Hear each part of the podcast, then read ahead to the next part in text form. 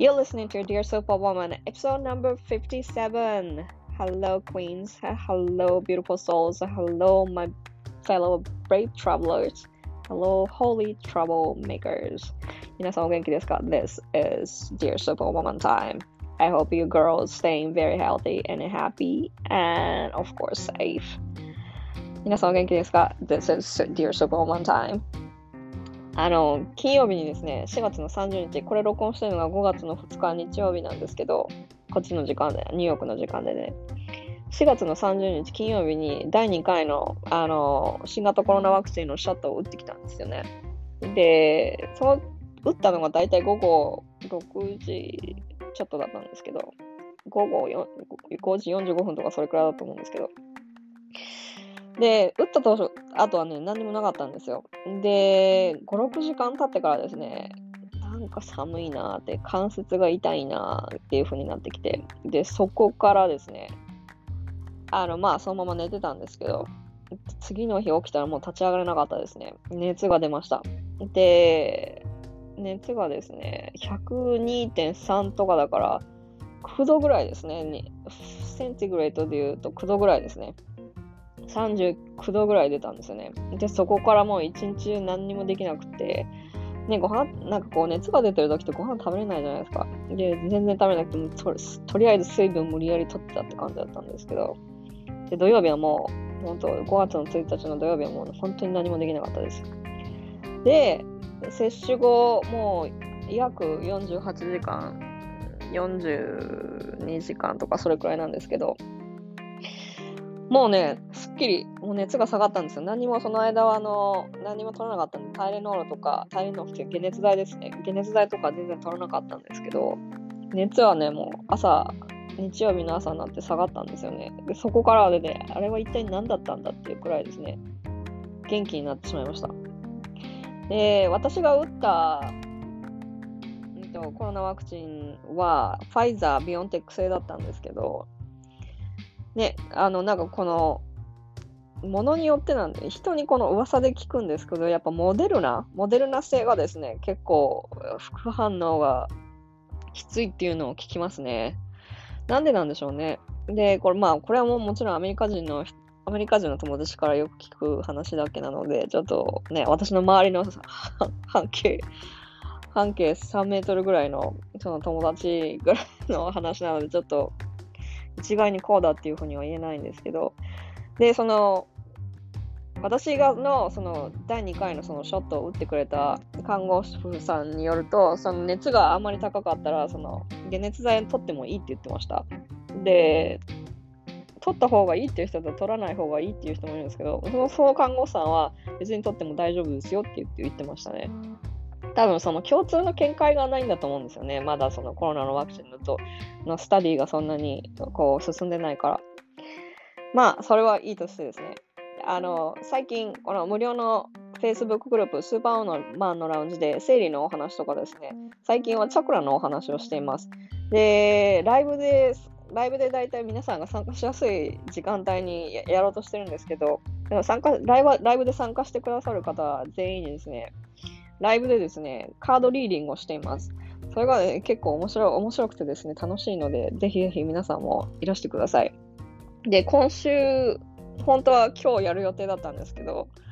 なかなかちょっと体力的にきつかったので、今日はお休みしたんですけど、来週もですね、その、私の義理の妹の結婚式があるので、ちょっと難しいかななんて思ってるんですけど、できたらやろうかと思っています。で、今週のゲストなんですけども、小麦アレルギーとかですね、小麦アレルギーのそのブログを書いて、ブログとかですね、コミュニティを立ち上げているナコさんです。ナコさんはその大人になってからですね、小麦アレルギーを発症されて、そのやっぱあれも食べられない、これも食べられないっていうのがあって、その友達のそのコミュニケーションとかもなかなかこう立って、立たなくてはいけなくて、やっぱその結構悲しい思いをされたっていうことでですね、その美味しく楽しくこう、あ、これも食べられる、あれも食べられるっていうようなですね、その、なんていうんですかね、小麦アレルギーでもこれ、こんだけこの、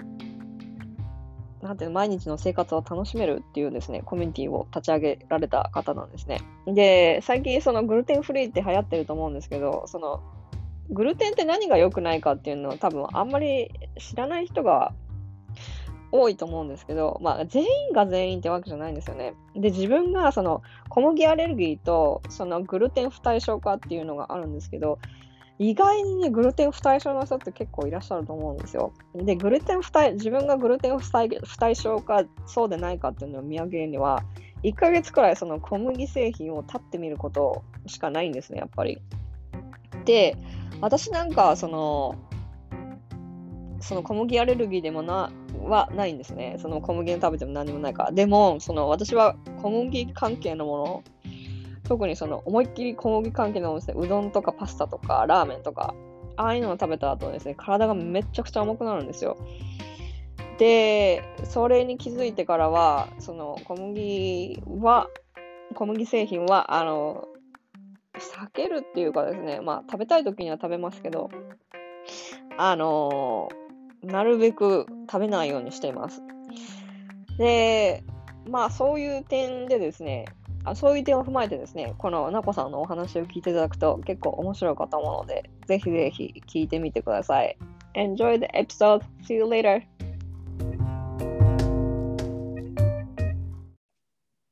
なこさん、あの、はじめまして。生理コーチのマリコです。こんにちは。えっと、小麦こんにちは。小麦アレルギーで、えっと、小麦アレルギーの情報とか、えっと、SNS で情報とかを発信しているなこと言います。よろしくお願いします。お願いします、なこさん。なこさん、あの、これから聞くことは意外に大体もうその全部なこさんのブログに書いてあることなので、こういうことはあえてポッドキャストで あの聞くのは恐縮なんですけども、またあえて再て改めて聞きたいと思います。はい。で、今日はあの私がその生理コーチとしておすすめしているる中でそのグルテンフリーっていうのがあるんですけどもあのなこさんはそのグルテンフリーっていうのも小麦アレルギーで小麦自体は全くその食べる食べないっていうことだと思うんですけどでなこさんご自身はもともと小麦にはアレルギーはなくて大人になってから出たんですよね？そうなんです。えっと私ずっとえっとあこえっと大人になってからアレルギーが発症するっていうことも知らなかったんですね。で、うんうん、あのアレルギーっていうとやっぱりお子さんの病気だとおこ、うん、小さいお子さんのものだっていうふうにあの思ってたので自分があの大人になってから小麦のアレルギーになるっていうことも知らなかったんですけど今から4年前ぐらいに突然アレルギー小麦アレルギーになりました。その小麦アレルギーっていうと一応そのグルテンアレルギーってことなんですよね一般的には。そこがすごく難しくてあの、うん、グルテンアレルギーっていうのと小麦アレルギーっていうのはまたちあの違うんですね。で小麦、うん、あの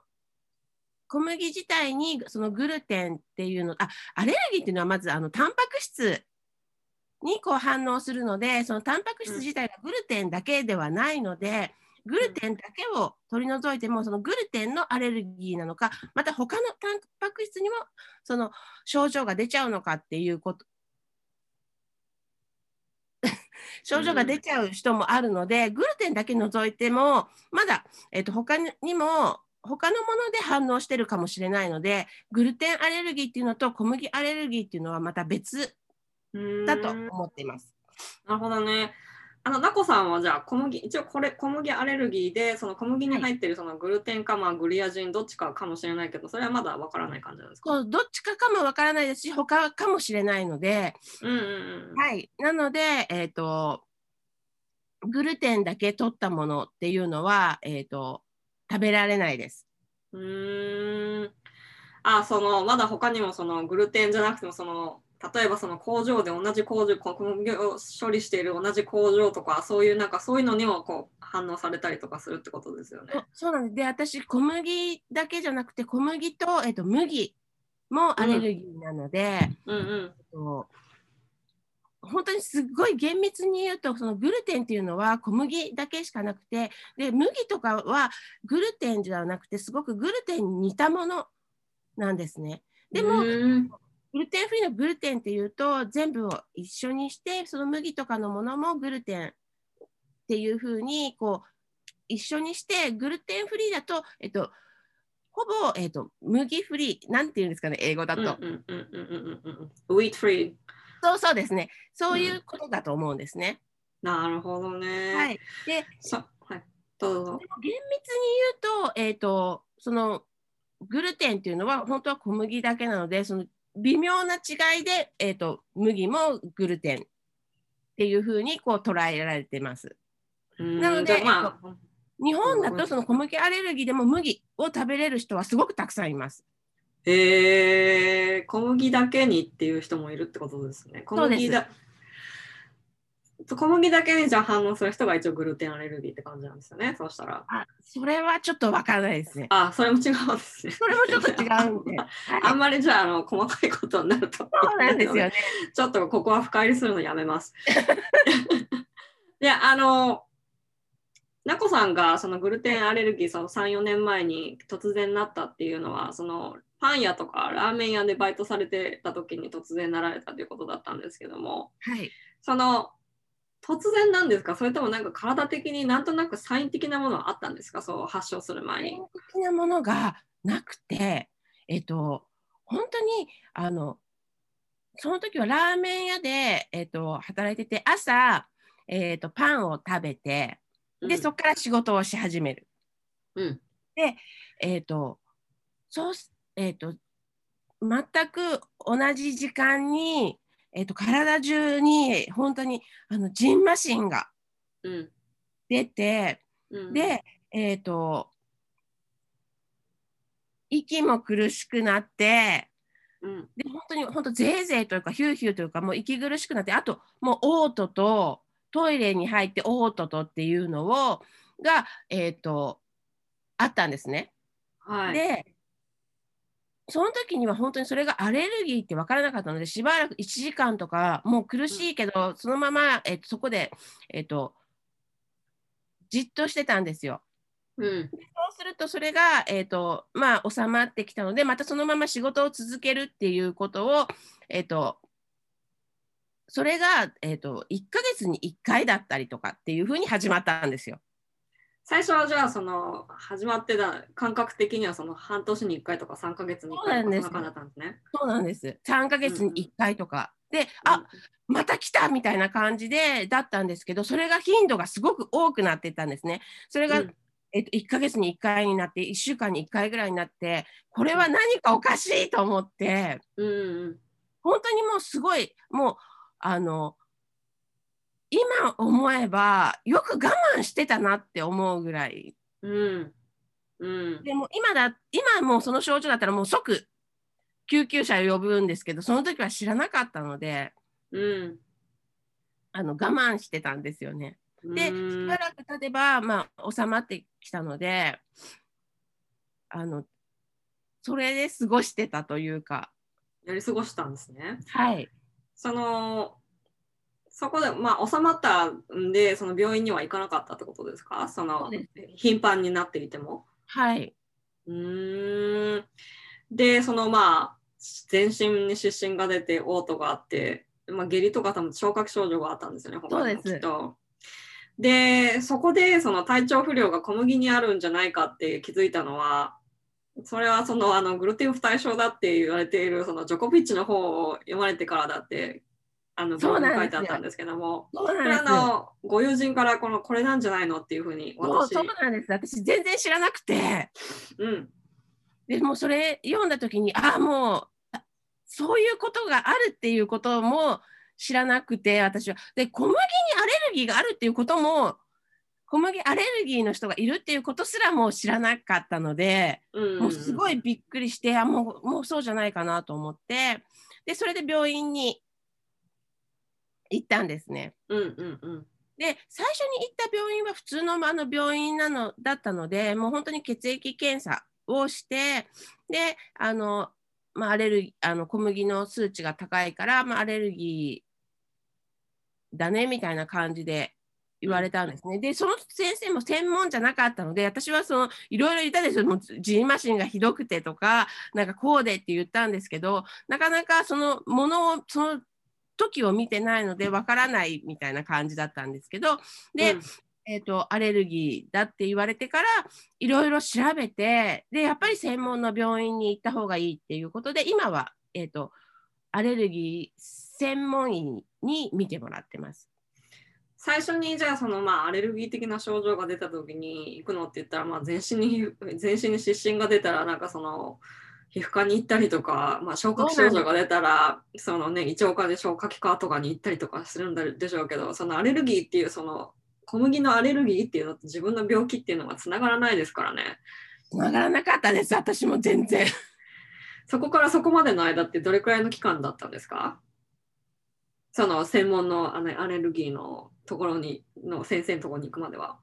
えま、結局もう多分発症してから1年ぐらい経ってだと思います。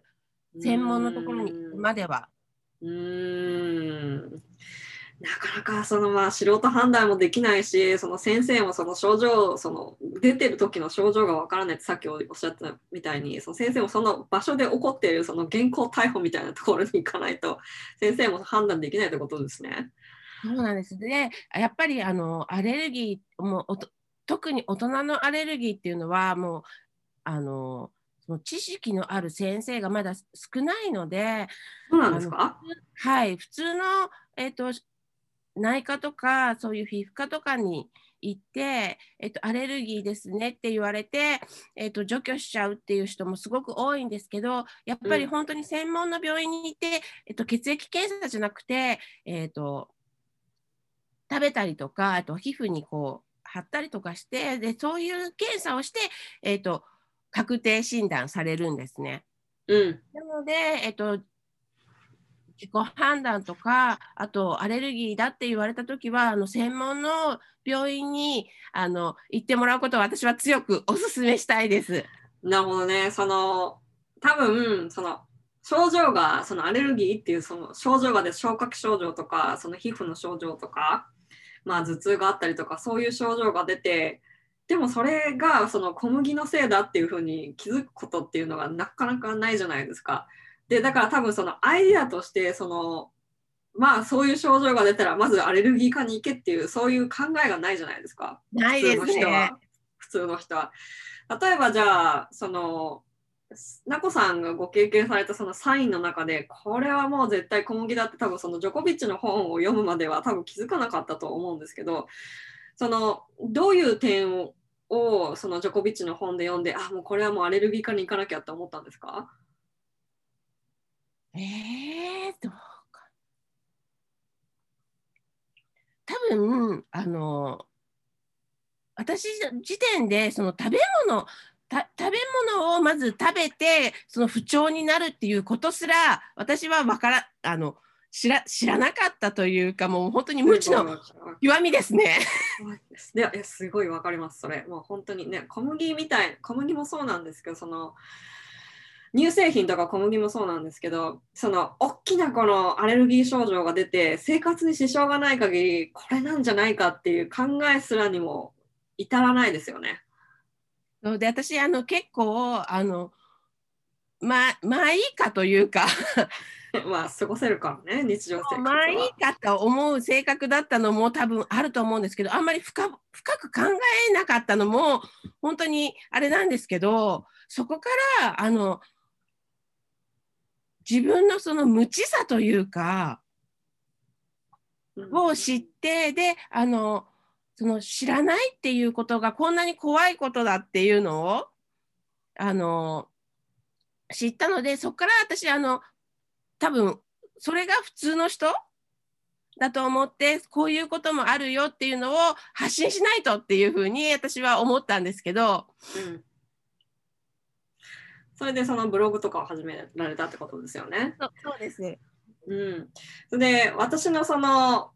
生理コーチのやってる中でそのグルテンフリーをおすすめしてるのはそのグルテン不対症かもしれないっていう人が多くてで現代の医療ではそのグルテン不対症かもしれないっていうその診断がすごいできないんですよね。でしかもそのすぐ体調に出ないからあの気づかないことが多くてで、そのグルテンフリーを実際実践するにあたってですね、まあ、なこさんはもう、まあ、ほぼその小麦アレルギーだから小麦も取ってないです、グルテンフリーっていうのも、まあ、まあ、そういうカテゴリーにしましょう、一応。でグルテンフリーを実践するにあたってなこさんからなんかこう知っておいてほしいこう注意点とかがあったら教えていただきたいんですけど。あの注意点というか私は、えっと、まずあの食事をするっていうことは、えっと、栄養だったりとかあのそういうことだけじゃなくて、えっと、楽しむっていうことはあのアレルギーになってすごく、えっと、気づいたことだったんですね。で、うん、えっと小麦アレルギーの人で、えっと、小麦を食べれないっていうことであの外食ができなかったりで外食するっていうのは、うん、とみんなと食事をするっていうことがやっぱりコミュニケーションで食事の楽しみなんですけど、うん、えっと、楽しんで食事ができるといいなっていうふうに思っててで、うん、えっと、グルテンフリーをしていてもあのまずえーと、ストレスがないようにこう楽しく食事ができるといいなって思ってます。で、えっと、今は、えっと、グルテンフリーの、えっと、お店も日本でも、えっと、いろいろあるんですけどアレルギーじゃなくてグルテンフリーをするって言ったらすごくあの、えっと、幅広く食べることもあのできると思うのであと、うん、私もそうなんですけど小麦を、食べるとすごくあの食べる時は美味しくてこう食べやすくて、えっと、軽パンとかもすごいふわふわだったりとかして軽くて食べやすいんですけどその後、うん、結構なんかこう胃もたれしたりとかして、うん、あの重いんですよね。うん、で私もあの治ることがないって言われてるんですけどちょっと頭の中で妄想はよくするんですけど小麦が食べられるようになったらって想像しても多分、えーと、小麦の麺とかパスタとかパンは多分もう食べないと思います。今は美味しいあの米粉のパンだったりとかあと麺だとトウモロコシ麺だったりとか今お豆の麺とかもたくさんあるので、うんうん。美味しい麺とかがすごくあのいっぱいあってそういうのをこう探す楽しみっていうのも私は今見つけてこういろんなグルテンフリーのそういう麺だったりとかパンだったりとかその代わりの食べ物を探すっていうこともこう楽しんでできるといいなっていうふうに思ってます。なるほどね。そのあれもダメこれもダメってなるとやっぱ選択肢が狭まったりとかしてで外にその、まあ、さっき言ってたみたいに外食ですねで外食なんてもう特に何が入ってるかわからないのでもういつなんかこうアレルギーになるかいつそのグルテンフリーグルテンフリーじゃない食べ物になってしまうかっていうのは、まあ、そういうふうに言って恐怖心はありますよねきっと。その中で多分なこさんのその楽しんで食べるで安心して食べられる場所を探すっていうそそういうその方向転換っていうのは大変必要なことなんじゃないかなと思います。で日本で多分そのグルテンフリーを実践する時特に調味料とか結構大変だと思うんですよ。でそれは特に醤油とか味噌もそうだしお酢とかもそうですよね。でこれは前私のどっかのエピソードだったかそのどっかの Facebook グループで言ったのかちょっとよく覚えてないんですけどその気をつけなきゃいけないその基本のなんか日本食で使う調味料味噌醤油あと酢なんかそれなんか調味料の選び方でなんか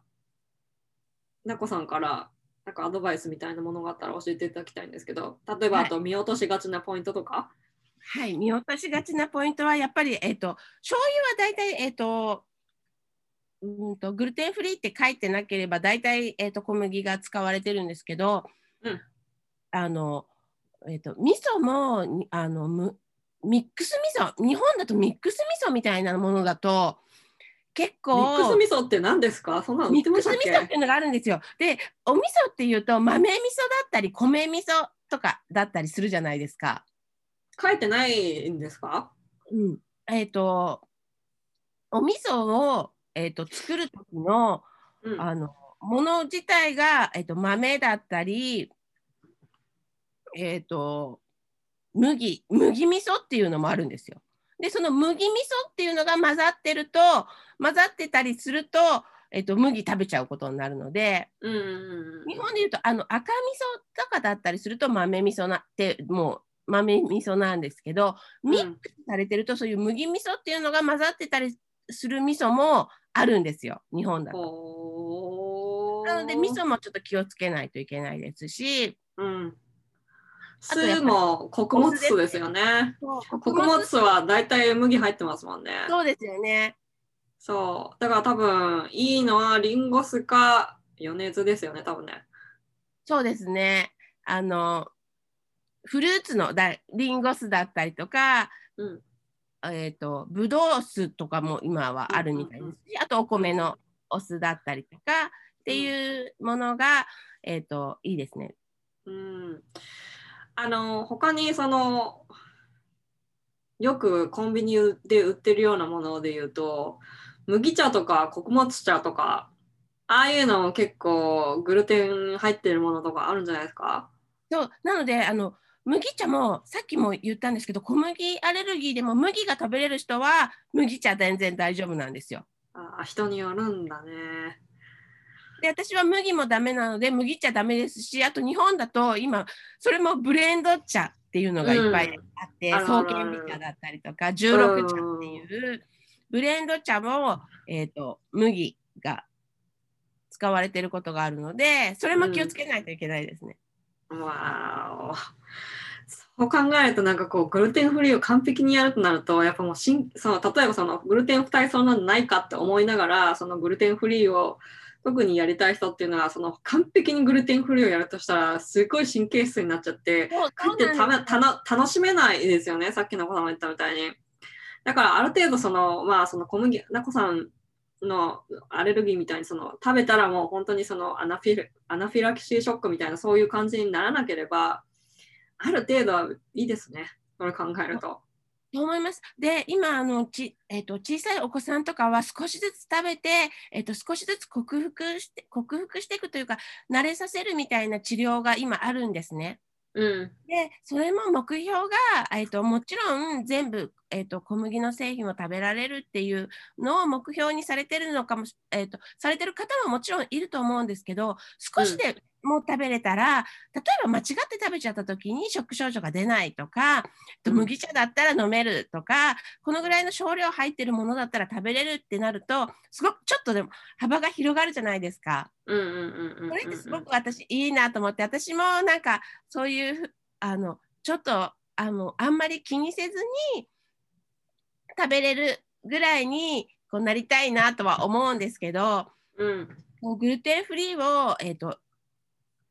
ややって神経質になりすぎてストレスになっちゃうよりも何か、えー、と食べた時にこれはダメだなと思ったらちょっと,、えー、とそれはやめてみるとかそれ体調によってまた大丈夫な時もあるかもしれないのでなんか少しずつ食べてみるとかしてこう楽しんでこうできたら一番なんかいいんじゃないかなっていうふうに私は思います。私もだからできればそういうふうになりたいなってあの夢見ています。なるほどね。あの、あの、まなこさんがそういう風になるようにあの願っています。あの、グルテンを食べると、その、不健康に直結するっていうわけじゃないんですよね。そのだからその体にその体のその体にどの程度負担がかかってどういう感覚になるのかっていうのをつかむのがた最優先なんであってそのグルテンを悪者にしてそのグルテンを完璧に避けるっていうのが最優先事項ではないっていうことですよね。私本当にそう思います何かあのこれを食べるとダメだって思うんじゃなくて例えばグルテンを抜いてて、えーと、こっちのパスタにしたら何かすごくいいっていう風になんかこれだといいっていうところをこう見つけてこ,、うん、とこれを食べると私は体調がいい。でこっちを食べると体調がいいっていう風にこうこれを食べたら、えーと、ダメだっていう発想よりもこ代替品代替食品とかを食べてこっちを食べるとすごくいいっていう風にこう思えたらなんか楽しいにつながって美味しいとやっぱり楽しいとやっぱ嬉しいっていう風にこう生活できるのが一番いいんじゃないかなと思って私アレルギーの人にもアレルギーでもそういう風に考えるとすごくえっと、楽しくなるなっていうふうに思ってるんですね。だからこれ、うん、えっと、食べられるものがこれもダメだあれもダメだって思うんじゃなくてこれも食べられるあれも食べられるって思った方があの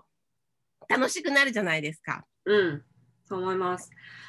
あの、私なんかはそのグルテンフリー、ほぼグルテンフリーなんですけど、そんなにその調味料を、そのグ調味料、醤油はグルテンフリーですけど、味噌とかも、まあ、味噌も赤味噌たま、まあ、味噌はあまりこアメリカにいるとあまり味噌食べないので、あれなんですけど、グルテンフリーを心がけてあの食生活をして、やっぱその、たまにその友達とかと遊びに出かけたりして、たまたまそのグルテンフリーの食べ食べ物を食べたりとかするじゃないですか。で、でもそれしかそのチョイスがなかったり、パーティーに呼ばれてそれしかチョイスがなかったりとかする時とかあるじゃないですか。で、そういう時はやっぱ食べるんですよ、私も。で、ただ、その食べた後に何をするかっていうのが問題で、私の場合はすごい水をたくさん飲まないとダメなんですよ。で、そうしないとなんかこうすっごい体が重くなっちゃって、次の日めちゃくちゃ疲れるんですね、やっぱ。で、その食事もそのパス特にパスタとかピザとかを食べた時にその動物性タンパク質が一緒になってるもの。だからその消化に時間がかかるものですね。それを食べるとやっぱすっごい次の日疲れてるんですよね。で人間の体って今に人間の体って何にカロリーを一番使ってるかって言ったら消化なんですよやっぱ。でそうなんですそれでグルテンっていうのはもともとその消化できない食べ消化しづらい食べ物だからでそれもそれが多分そのつながってるんだと思うんですよね。で多分なこさんもなんかこう食べた時になんかこれはちょっと体が重いなとか多分そういう経験はありつつもその突然このアレルギーが出るまでなんとなく見過ごしてたサインとかってあったと思うんですよね。うん、だからなんか、うんはいはいどうぞどうぞ。私もあの、えー、とアレルギーになるもう本当にだいぶ前からあのお好み焼きとかがそんなにこう好きじゃ好きじゃないというか嫌いじゃないんですけど家族でうん。お好み焼き屋に行ってお腹いっぱい食べたりとかするともう本当にすごく重くってでそれを、えっと、アレルギーになってから、えっと、うん。米粉のお好み焼きに変えたらうん。すごく好きになったんですよ。うん。であのお腹いっぱい食べてもこう重くないというかうんそれもすごくすごいなと思ってうん多分私はあのアレルギーが、えー、と食べれるようになってもあとおお好み焼きは絶対米粉のお好み焼きにします。うん、それは家で作れる作れる範囲のものであれば全然あの対応可能ですからね。そうなんですよね。そう、それであの、グルテン不対症を疑ってる人、グルテン、英語で言うとグルテンセンシティビティとかグルテンイントレランスって言うんですけど、その検査っていうのは、この、多分アメリカでも日本でもそうなんですけど、あんまりこの信憑性がないって言われてるんですよね。で、その普通のその小麦アレルギーとかだったらその IgE の検査をするんですけど、その IgG っていうそのグルテン不対症のその検査をするためにさ IgG の抗体検査が必要になってくるんですけど、その IgG の抗体検査っていうのは病院で日本ではやってるんですか？あ日本でも、えっと、やってる、えっと、クリニックとかはあるんですけど、えっと、うん保険が適用されないので、えっと、すごく高額になっちゃうんですね。うんうんうんなので、えっと、日本では、えっと、すごいおすすめされていません。その高いからってことですか？それともそのどういうどういう点で他なんか信憑性がないっていうの 50%50% 50%だとかっていうふうになんかブログに書いてあったような気がするんですけど、その、あっていうかはい。えっと、信憑性がないというか、その IgG 抗体というのは、えっと、皆さんが、えっと、持たれていてで、食べると数値が上がるので、食べなければ下がるっていうのが、もう本当に普通なので、えっと、うんそれによって、その IgG 抗体が、あの IgG の値が高くても、えっと、アレルギーではないですよっていうふうに、アレルギー界業界では言われています。その IgG 抗体が高いとその体にどういう影響があるのかっていうのはその本人しかわからないそうなんですよでね。すよね。そのだから例えばやっぱしばらく抜いてみないといけないんだと思うんですけどやっぱそのしばらく経って完全に立ってみてでそこでなんかこの様子を見てそれでその例えば少しずつそのパスタとかもう全くそのメジャーな小麦のものですね。そういうのをもう完全に立ってみてでしばらくその私が来る時はまあ1ヶ月はちょっと経ってもらってるんですけどでそこでなんかこう少しずつそれで再導入してみて体がどうなるかっていうのを見るっていう感じですねそうするとやっぱそれが一番なのかなっていう、なこさうんん確かブログにも書いてあったと思うんですけど、やっぱ体調を見ないといけませんね、そこは。そうですね。あのじ自分がやっぱり自分がというかあの感じるのってやっぱりわからないですよね。うん。それは本当にそう思います。はい。なのであの私と私としてはそのやっぱりその高額であの測るよりも自分の体調とか自分の不調を信じる方があのいいかなと思います。うん、しかも経済的ですしね。はい。そうですね。そう、それであの、これはまあブログになかったんでお伺いしようかと思ったんですけども、その国産小麦と北米産小麦ってあるんですけども、私が知ってるのは日本で、日本にあるその小麦っていうのは大体85%がカナダかアメリカか、えっと、オーストラリアのものなんですね。で、国産小麦と北米産の小麦の大きな違いっていうのは、そのグリホサートっていうその残留、ポストハーベストのその残どれだけその農薬が残ってるかっていうことだと思うんですけど、その人によってはその国産小麦だったら大丈夫っていう人と、北米産小麦にはもうアレルギーが出るっていうこ方がいらっしゃるって思うんですけども、まあこれはもうどっちにしろそのグルテンの量に関しては同じですね。どっちかっていうと、なんでかっていうと、そのグルテンは改良に改良を重ねて、品種、品種改良、品種改良を重ねまくって、そのグルテンが多いようにできてるので、その小麦、その小麦の中に含まれているそのグルテンの量で言ったら、国産、日本国産小麦もその北米産小麦にとってもあんま変わらないんですよね。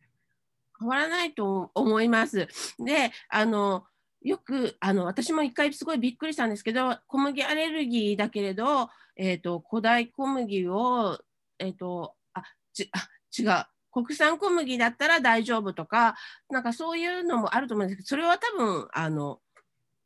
グルテンじゃなくて、私もそういう農薬うん。にすごい過敏であの反応しちゃう人なんじゃないのかなっていうふうには思ってるのでその辺のなんか情報はあのアレルギーの人にはすごく気をつけてそのししし信じすぎないというかこれで治るとか、そういうのはすごくないと思います。そうなんですよね。その私もその医学的なこのアドバイスは全くこのできなくてこういうこともありますよっていう感じでうんブログを発信してるんですけど、多分そのなこさんも同じことだと思うんですね。そうなんですよね。わかりました。なんか、なこさん、これからイベントとかは何かあるんですか？えー イベントとかは、えー ないです。ないの、えっとあ、インスあインスタで、えっ、と、各種、各種、うんうんえっ、と、インスタライブをやっています。おう始めました。そうなんですね。で、はいなこさん、えっと、なこさんのあのインスタのアカウントって、なこ小麦あれなんですよね。はい、そうです。よね。そうです。でであともう一個、えっ、と、ナゴドット、えっ、と、GF っていう、えっ、と、もう一つアカウントがあって、で、そちらは、えっ、と、コミュニティみたいな感じでやっています。えっと、皆さんに、こう、意見とか、あの、お話をさせてもらって、コメント欄でみん皆さんの意見をこう交換するみたいな、そういうアカウントも一個やってます。なこさんのそのコミュコミュニティっていうのは、その小麦アレルギーの人に向けた、なんかその楽しい、たのなんていうのかな、小麦アレルギーでもその楽しく生活できるあのヒントをお伝えしていくような、そんなアカウントそういうあのコミュニティなんですか？はい、あの私がその、えー、と自分もそうだったんですけど、うん。自分小麦アレルギーになるとさっきもあの言ったように孤独がちなんですよね。えっとうん。誰かと一緒に外食したりとか、えっと、誘われても自分は食べられないから行けないっていう風に感じたりとかあと、うんあの大人で、えっと、アレルギーっていうと,、えっと好き嫌いなんじゃないのって言われたりとかして人と,、えっと食事をするのがすごく怖くなったりとか、えっと、そういう場所に行けなくなっちゃったりとかしてすごくあのこの苦しみを、えっと共有できる人がいないっていううん。のがあってで、うん。えー、と同じような人が、えー、と他にもいてであのそういう話ができたらちょっとこう嬉しいというか自分だけじゃないって思ってもらえるといいなと思ってそういう人たちが、えっと、私もアレルギーですっていう人が集まる場所があったらすごくいいなっていうふうに思ってます。でこの間のあの、えっと、インスタライブでもそうなんですけど、えっと、なんかこうだよねみたいな話をした時にあるある話をするとそのあるある話をしたことが自分だけじゃないっていうふう自分だけじゃないって感じてすごく嬉しかったって言ってくれる人もすごくいてやっぱりなんかそういうふうにあのうんとこれ美味しいよねとかこうこうだよねっていう話す話すだけでもすごくあの嬉しいなっていうふうに感じてる人はいっぱいいるのでそういう場をこうなんか作れたらいいなっていうふうに思ってます。なるほど。その小麦アレルギーをそのまあ重症じゃないですけどその激しいその症状が出る小麦アレルギーを発症してからその3年くらい前から34年前からでしたよね。で、はいその34年前からそのそこのそのコミュニティを立ち上げるまでにあたってやっぱりその先ほどおっしゃられたようにそのコミュニコミュニケーション食べることっていうのはコミュニケーションの一つでもあったりとかするのでやっぱりなんかこうなこさんも寂しい思いをされたんですね。そうですねあのまず情報がないっていうのとあと,、うんえっとうんと大人なのであの周りの人にこう気を使われるっていうのもすごく私はあの悲しいなっていうふうに思ってでそういう時うんにどうすればいいのかなとかっていうのをいろいろこうあの考えたんですよね。あのまず言わないでじっとしていると本当に好き嫌いじゃないのかとか、えー、となぜ食べないんだとかっていうふうにななったりとか。でじゃあ、えー、と公表しちゃって私は食べられないんですってもし言ったとするとじゃあ、えー、と食べられるものにみんなが食べられるものにしなきゃとかっていうふうにこう気を使われちゃうとまた余計にこう生きづらかったりとかっていうのがいろいろあるのでその中でこうこういう時にはこういうふうにした方がいいんじゃないかとかなんかこういう、うんと、私は、えっと、食べなくても大丈夫だけどみんなが食べてもらうのを見ていたいとかっていうふうにこう話す話すとかそういうふうにこう自分もいろいろやっていきながら、えー、とみんなとそのコミュニケーションをこう取っていく方法を自分もこう探っていったというか。うん、それがそのサロンでそういう話がそのサロンで展開されていくんだと思うんですけどやっぱその食べられないってこと食べられないある一定のそのみもうなんていうのかな。あの広く一般にこの普及しているものが食べられないってなるともうすごい限定されますからねもう小麦なんかもそうだし米とかの人もそうだと思うんですけどおお米の人もいるいますよね。いますよね。だからアレルギーって思ってるってことは結構すごい寂しくって孤独な戦いだったりするんですよね。そうやってあのなこさんもおっしゃってましたけど。でしかもなんかそのコンビニにフラッと入って何も買えない何も買えないでしょんぼりして帰ってくる辛さっていうのはすごいあると思うんですよ。でそのコンビニの食べ物でこれは意外に大丈夫っていうような食べ物とかもなんかなこさんの多分ウェブサイトにいっぱい載ってるんだと思うんですけど例えばココンビニでそのフラット入ってまずは大丈夫っていう多分おにぎりは多分大丈夫なんですよね。まあ中身によるんだと思うんですけど。具材によっては大丈夫です。例えばそのこれはそのコンビニに入ってこれは気をグルテンフリーをやるにあたってこれは気をつけてくださいっていうのなんかあります？あだからやっぱおにぎりも、えー、と具によ中身によってはね。中身によってはあの醤油が使われていたりとかそう今日本のおにぎりってすごいんですよ。なんかそのそうなんだ。とか梅干しとかだけじゃなくてこうなんか料理されたものが入ってたりとか美味しそうなものはめちゃくちゃいっぱいあるんですよね。でも、そういうのは気をつけた方がいいです。そっか。そうなので、えっと、もう確実なのは私は、えっと、白い何もない塩おにぎりかあと赤飯がのおにぎりが日本ではあるんですね。それは結構美味しいです。いいなぁそうなんだもなんかこの原材料の見方とかもいろいろあるんじゃないですか、食べ物とかで。その小麦アレルギーって書いてあっても実はそんなことなかったりして、グルテンフリーって書いてあっても小麦アレルギーの人にはダメだったりとかするんですよね。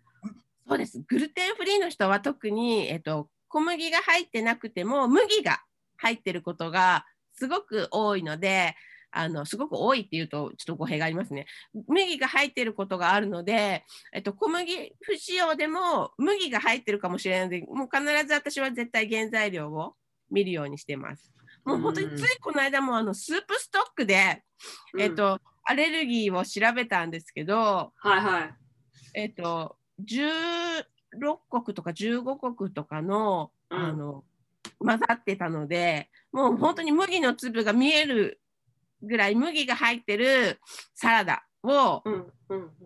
頼んじゃったんです。うんうんうんうん。であの麦はやっぱアレルギー表示がされないのでグルテンフリーされてる方は特に、えっと、小麦アレルギー表示は小麦だけなので麦が入ってるかもしれないと思っても確実に原材料は、えっと、見て麦が入ってないかを確認するといいと思います。ああ、田中さん楽しそうに笑顔で言ってくれるんですけど、そここまで来るにはすごい大変だったと思うんですよね。そうなのでもう本当に間違って食べちゃったことはもう本当に数知れずあります。うーん、その時はだって、まあ、救急車を呼ぶ、呼ばな、よ呼んだこともあるんですもんね。はいそうなんですよね。あの、なんかすごい今笑顔でおっしゃってますけど、もうなんかもう過去のことでもうそれはしょうがないっていう感じなんですか？それそれもあそれもうその経験すべてがやっぱ勉強になったなと思って次からうんポジティブ。そう次からは気をつけようと思ってでも次から気をつけようと思ってもまたやってしまうっていうわかんないですよね。その表示のそのリクワイメント、表示のその義務付けられてるないとかあるとかそういうのもあるので、なかなか難しいですね日。本だと今まで大丈夫だったのが突然あの小麦入りだったり麦が入ってたりっていうこともあるんですよ。わパッケージ外のパッケージは全く一緒なのに急に中身が変わってるっていうこともあるのでいつも食べてるけど絶対に大丈夫っていう安心はないので、えっと、いつも食べてるものでも必ず確認した方がいいです。私もそれでもう本当に何度もやってます。ーそうですか。あの、ありがとうございます。貴重なあのお話と時間をいただいて。あのグルテンフリー、そう、グルテンフリーの人は、わ私のところに来る人は一応グルテンフリーをしばらくやってもらいますけど、そのグルテンフリーは、まあ、その不対症でないかどうかっていうのは、そのしばらく経ってみないとわからないっていう意味で私はそのグルテンフリーの期間を設けてるんですけど、そこまで神経質にならなくていいと、不対症な、不対症なんじゃないかって疑ってる人以外は、まあ、それで小麦アレルギーの人以外は。で、まあ、薬とかもいろいろあるんだと思うんですよ、多分。グルテンが使われてるものとか。まあそこになるともうキリがないと思うんですよね。で、そこはもうやっぱ試しながら、なこさんみたいにこう試しながら、その勉強しながらやっていくしかないなってことを今日なこさんのお話をお伺いして学びました。今日はどうもありがとうございました。はい、私もお話できてすごい楽しかったです。こちらこそ楽しかったです。ありがとうございました。また呼んでください。もちろんです。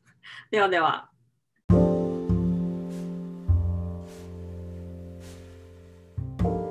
Thank you for listening to the end. 最後まで聞いていただいてありがとうございました。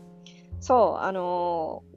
グルテンフリーを心がけるですね、グルテンフリーにしなきゃいけないと、この完全にこの厳しくグルテンフリーをしなくてもいいんですけど、あのグルテンフリーを心がけるようになってですね、この生理の問題がすごいかいあの緩和したっていう人が結構いるんですよね。なので、もしあのグルテンフリーとかやってみたくてですね、どんな製グルテンフリーをやる点で、そのどんな製品が食べられて、どんな製品が食べられないのかっていうのをですね、そういうのを調べる上で、なこさんのウェブサイトはすごい詳しくて楽しいウェブサイトなので、ぜひぜひ彼女のサイトやブログを読んでいただくと、すごい参考になると思います。まずですね、なこさんですね、小麦アレルギーってなこって入れるとですね、まず最初に出てくるのが彼女のウェブサイトなので、すぐわかると思います。そう、それまあ、グルテンフリーもそうなんですけど、その生理ですね、の問題がいろいろあって、もう本当に、とで、何をしたら、どうしたらナチュラルに解決したいんだけど、どうしたらいいかわからないっていう人たちのためにですね、あの生理痛、生理不順を改善するためのですね、このお買い物リストっていうのを作りました。で、それは PDF なんですけど、それはですね、あの私のインスタグラムのアカウントから入れますので、ぜひぜひあのもらってってください。来週はね、ちょっとその、義理の妹の結婚式なので、どうやってだ、どうやってこの、このあの、ポッドキャストを出そうか、今ちょっと迷ってる最中なので、来週お休みするか、それとも、そのちょっと前に出すか、ちょっと考えています。あの、ちょっと早めに出すかもしれないですけど、ぜひぜひ、あの、楽しみにしていってください。い出すことは出すんで大丈夫ですよ。では、じゃあまた、See you, ne see you next week. Bye.